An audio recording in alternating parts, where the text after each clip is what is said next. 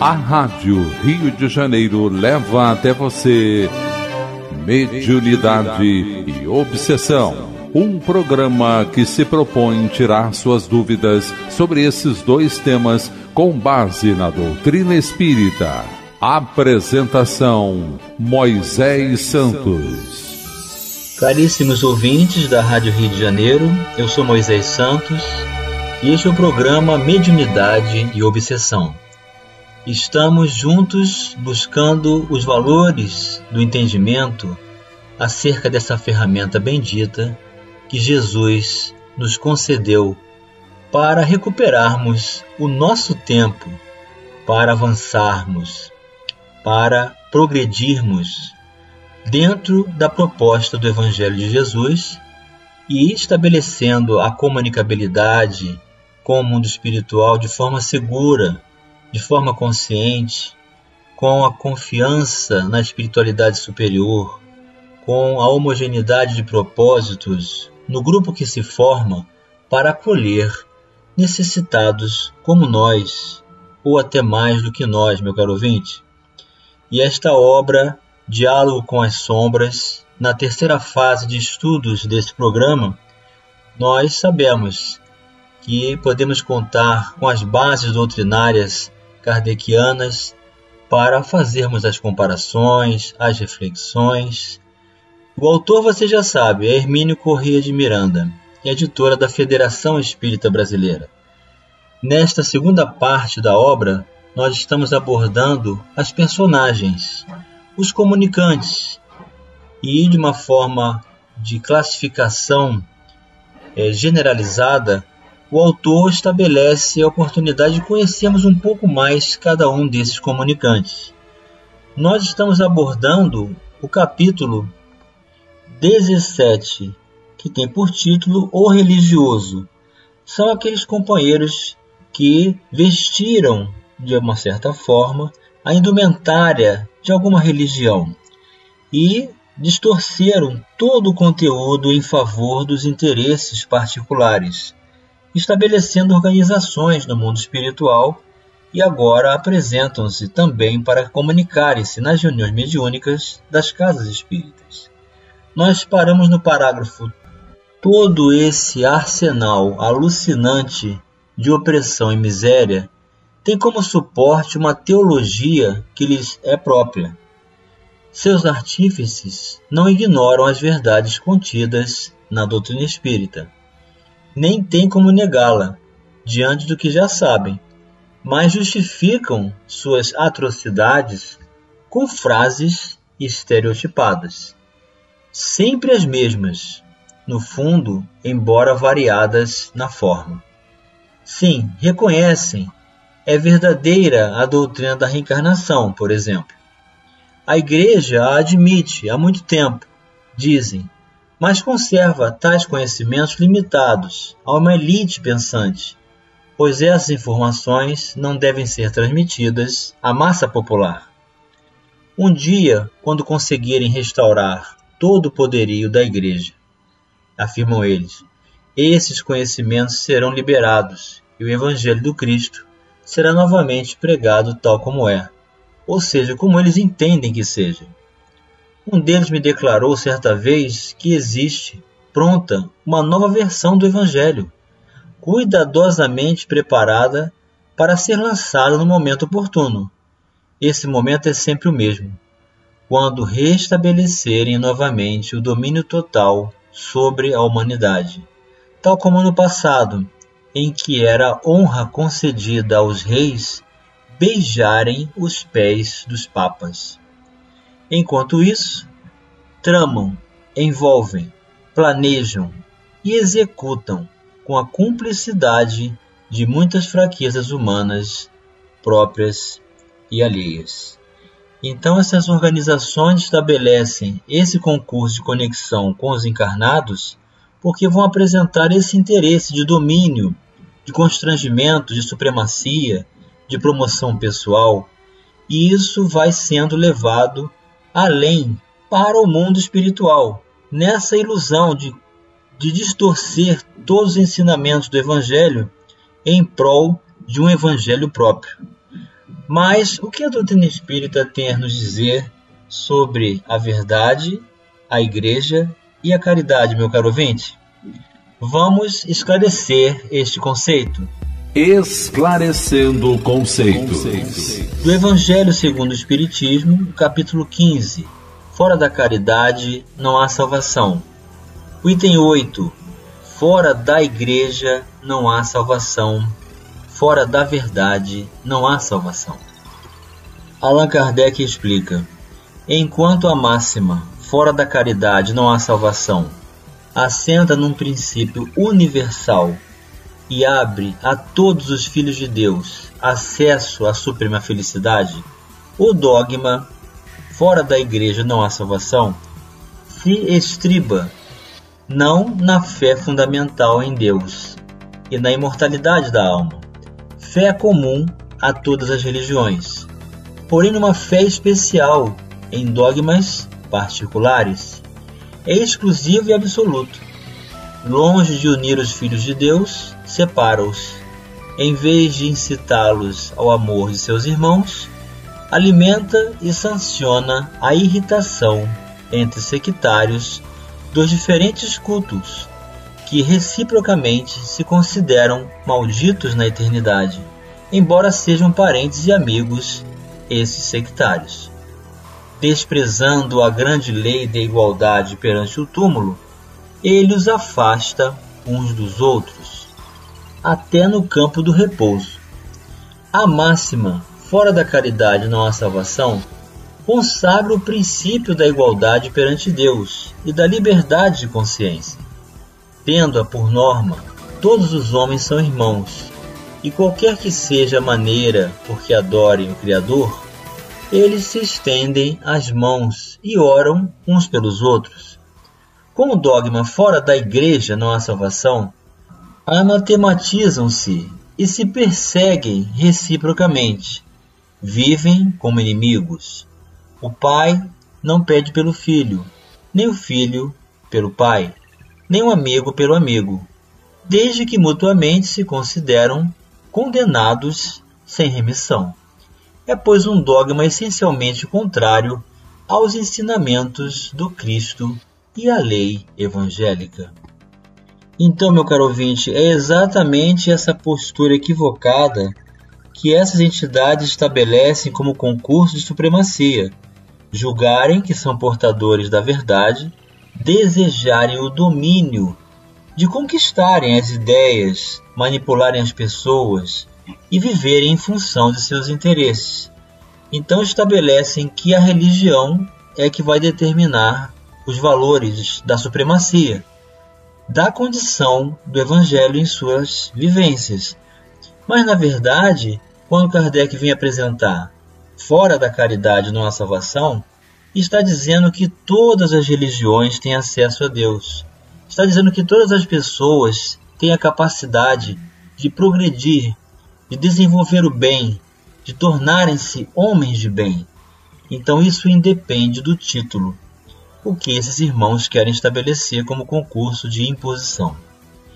É claro, pois, que o alvo de preferência de suas investidas é o Espiritismo, que muitos combateram em vida, e aí coloca entre aspas, para designar a ideia de que, quando eles estavam encarnados, e que prosseguem combatendo, com redobrado ardor, quando se passam para o mundo póstumo. Os grupos espíritas de trabalho mediúnico interferem direta ou indiretamente em seus planos. Muitas vezes, tais grupos se envolvem em autênticos vespeiros ao tentarem ajudar companheiros encarnados ou desencarnados sob o guante de terríveis obsessões. Então isso é uma coisa automática, não é intenção de nenhum grupo espírita agir contra nenhuma outra organização trevosa. Acaba sendo a luz, de uma certa forma, incomodando aqueles que assim permanecem longe dos valores do bem e da verdade. Então eles se apresentam dessa forma, como se estivessem sendo perseguidos pelo Espiritismo e tem por alvo o Espiritismo. Como não podem atingir os espíritos superiores, eles veem as comunicações mediúnicas nas reuniões e enxergam em nós esses representantes. E assim cabe ao grupo estabelecer esse esclarecimento, que nós não somos representantes da doutrina espírita, nós somos aqueles responsáveis pela ideologia espírita, somos os adeptos do espiritismo, seguidores de Jesus, portanto. É que, em não poucas oportunidades, os obsidiados são peças importantes no complexo jogo de xadrez das sombras. Verdadeiras batalhas travam-se em torno de determinadas figuras humanas, e os grupos que intentam salvá-las das suas aflições precisam estar realmente bem preparados, ou serão impiedosamente esmagados pela agressividade dos poderosos dirigentes das trevas. Por outro lado, o movimento espírita moderno, especialmente no Brasil, conta com enorme quantidade de antigos sacerdotes arrependidos de seus desatinos passados, procurando em nova encarnação lavar as manchas de crimes hediondos que cometeram. Para os antigos comparsas, no entanto, são trânsfugas desprezíveis, que cumprem esmagar, apóstatas que têm de destruir, heréticos que precisam calar a todo custo. Então é um conjunto de restabelecimento de valores perante a justiça divina, perante a nossa própria consciência principalmente nós que aderimos a essa proposta. Certamente temos muito a resgatar. Certamente estamos muito comprometidos perante a justiça divina. Então, é uma caminhada de reencontro, é um restabelecimento perante o próprio coração, é a reorganização dos valores de sentimento, é a busca do exercício do bem do Evangelho de Jesus de forma digna, coerente e despretensiosa vivenciando a oportunidade de trabalho com Jesus, reencontrando com esses irmãos com os quais certamente também já estivemos juntos em caminhadas anteriores. Então não nos façamos superiores, nem julguemos nada mais além do que irmãos necessitados desses companheiros que surgem nas reuniões para que possamos nos reconciliar e restabelecer as luzes do bem em nossos corações, meu caro ouvinte. Vamos continuar raciocinando sobre o religioso já já no próximo bloco. Participe do programa Mediunidade e Obsessão enviando sua sugestão ou pergunta para o e-mail meo arroba rádio rio de janeiro.am.br ou pelo WhatsApp 984867633 aos cuidados de Moisés Santos. A Rádio Rio de Janeiro está apresentando Mediunidade e Obsessão. Apresentação Moisés Santos. Caríssimos ouvintes da Rádio Rio de Janeiro, voltamos agora para o segundo bloco do nosso programa de hoje, em que estamos estudando o capítulo 17 da obra Diálogo com as Sombras, do autor Hermínio Corrêa de Miranda. Nesse capítulo estamos estudando o religioso, que são os personagens que vestiram a indumentária de sacerdotes ou que ocuparam algum compromisso e apresentam agora o equívoco de viverem seus interesses longe do Evangelho de Jesus. São irmãos necessitados como nós, que precisam de acolhimento, diretrizes e o convite ao despertamento para o bem. Então, nessa terceira fase de estudos dessa obra, que é da Federação Espírita Brasileira, você pode participar conosco. E hoje nós temos a participação do internauta. Participação do internauta. É a participação do nosso querido ouvinte Eduardo Sol. Ele diz: Boa tarde, querido amigo Moisés. Agradecer pelo brilhante estudo desta obra importantíssima para quem já atua ou quer entender o trabalho do grupo mediúnico. E ele faz a pergunta: Temos em todo o plano espiritual, em regiões menos esclarecidas, estas organizações, como informado no livro Libertação, há nestas cidades estas organizações. Um grande abraço fraterno, Eduardo Sol. Meu querido irmão e companheiro da doutrina espírita nos deixa bem claro, não só nas obras de André Luiz, de Manuel Flamengo de Miranda, e também agora com o concurso de Hermínio Miranda, trazendo-nos a sua experiência mediúnica e demonstrando que esses espíritos, sim, eles estão em situações como organizações, cidades inteiras, estabelecem concurso de ações com todos os seus interesses. É um mundo real, é a origem da vida. O mundo espiritual é o mundo de origem, é o mundo causal. A Terra é um reflexo parco do que nós já conhecemos existir no mundo espiritual. Então é só pensar assim: tudo que existe na Terra é uma cópia imperfeita do que já existe no mundo espiritual. Então existem essas organizações sim, há um trabalho muito sério que pode ser desenvolvido pelo esclarecimento, pelo acolhimento, pela conduta de irmãos que desejam, nos planos espirituais superiores, resgatar essas entidades para também seguirem no caminho de libertação e de amor do Evangelho de Jesus, meu caro ouvinte. Um grande abraço, Eduardo. Fique com Deus. E Hermínio de Miranda continua no capítulo. Quantos me têm interpelado com as mais terríveis invectivas?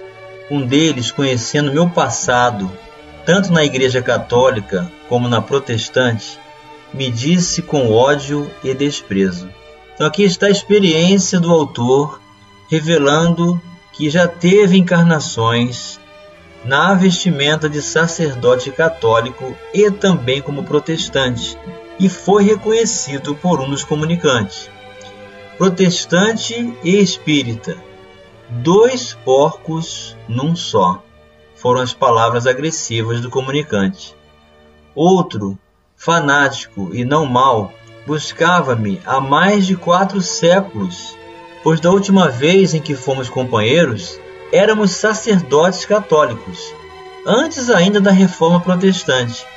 Outros se empenham em recuperar-nos, Aqui recuperar-nos está entre aspas, porque a intenção dessas entidades é estabelecer o concurso novamente dessa comunhão, porque eles julgam que o afastamento das suas organizações repercute numa baixa, numa isenção do propósito, então eles se sentem abalados e vêm até nós para saber o que aconteceu.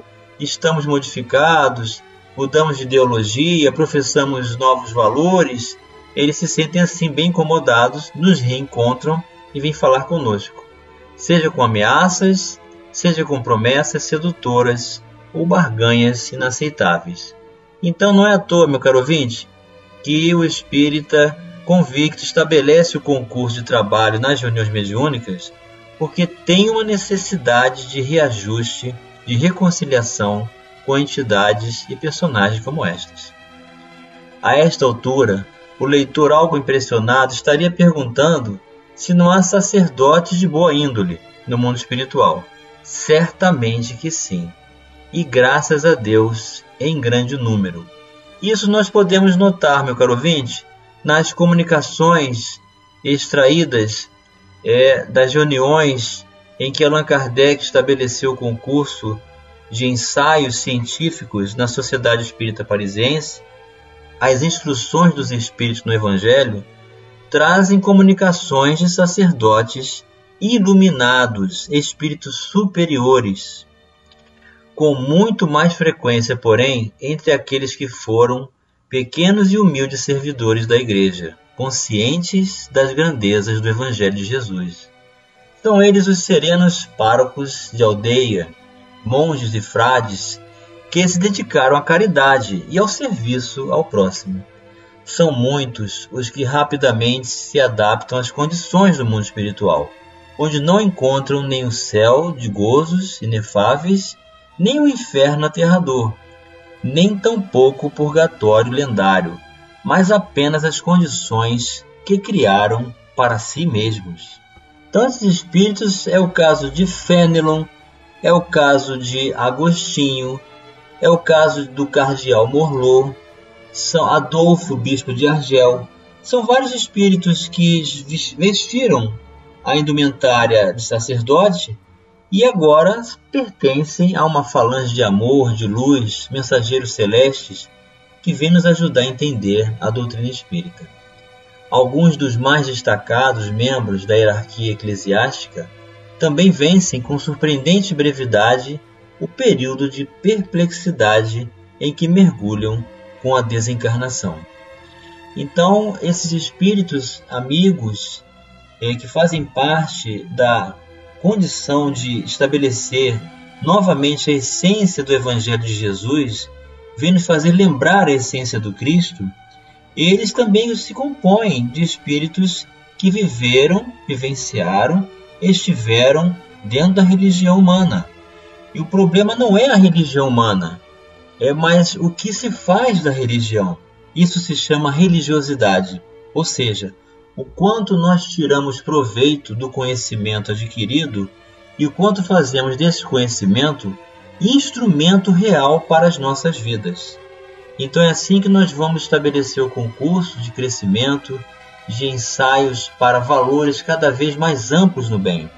Não é o título da religião que vai estabelecer isso, mas esse nível de religiosidade que vamos nos adaptar, trazendo como ferramenta viva as ações cada vez mais amplas desse exercício. E chegou o momento, meu caro ouvinte, você receber a mensagem ao seu coração. Mensagem ao coração. Do livro Nas Pegadas do Mestre, do autor Pedro de Camargo, pseudônimo Vinícius, A Igreja Viva, um fragmento desse texto.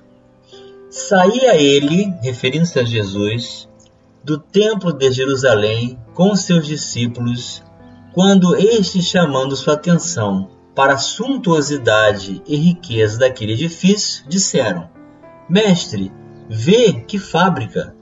Retrucou então o grande vidente.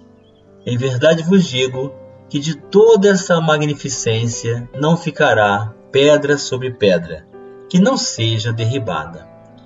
Em tal profecia cumpriu-se precisamente com relação ao suntuoso templo da capital dos judeus e continua cumprindo-se agora com respeito aos edifícios congêneres da civilizada Europa.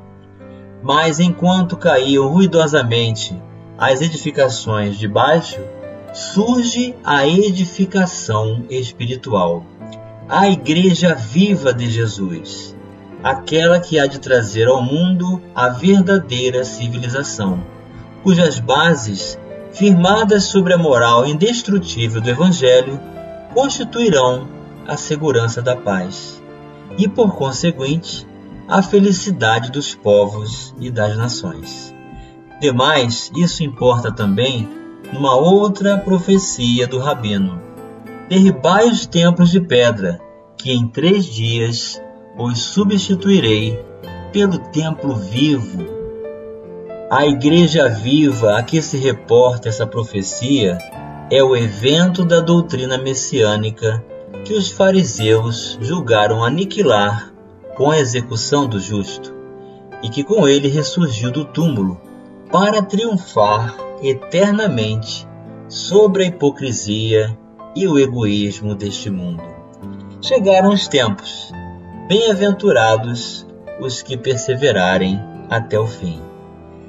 Pedro de Camargo para os nossos corações, meu caro ouvinte, ensinando-nos que a Igreja Viva é uma construção do desenvolvimento do Reino de Deus dentro dos nossos corações ativando todos os valores que estão em estado latente em nossos espíritos, em essência, na criação divina, para desenvolvermos todos esses recursos da felicidade legítima, da paz legítima, da plenitude, da saúde integral de espírito, vivenciando as propostas libertadoras do Evangelho de Jesus em nossas vidas, hoje e sempre. Construamos então, meu caro ouvinte, a Igreja viva em nossas convicções, em nossos corações, em sentimento, em verdade, em espírito de adoração ao Pai, de luz e do bem que todo o amor do Pai Celestial possa derramar sobre todos nós hoje e sempre. Um grande abraço e até o próximo programa. A Rádio Rio de Janeiro apresentou Mediunidade e Obsessão.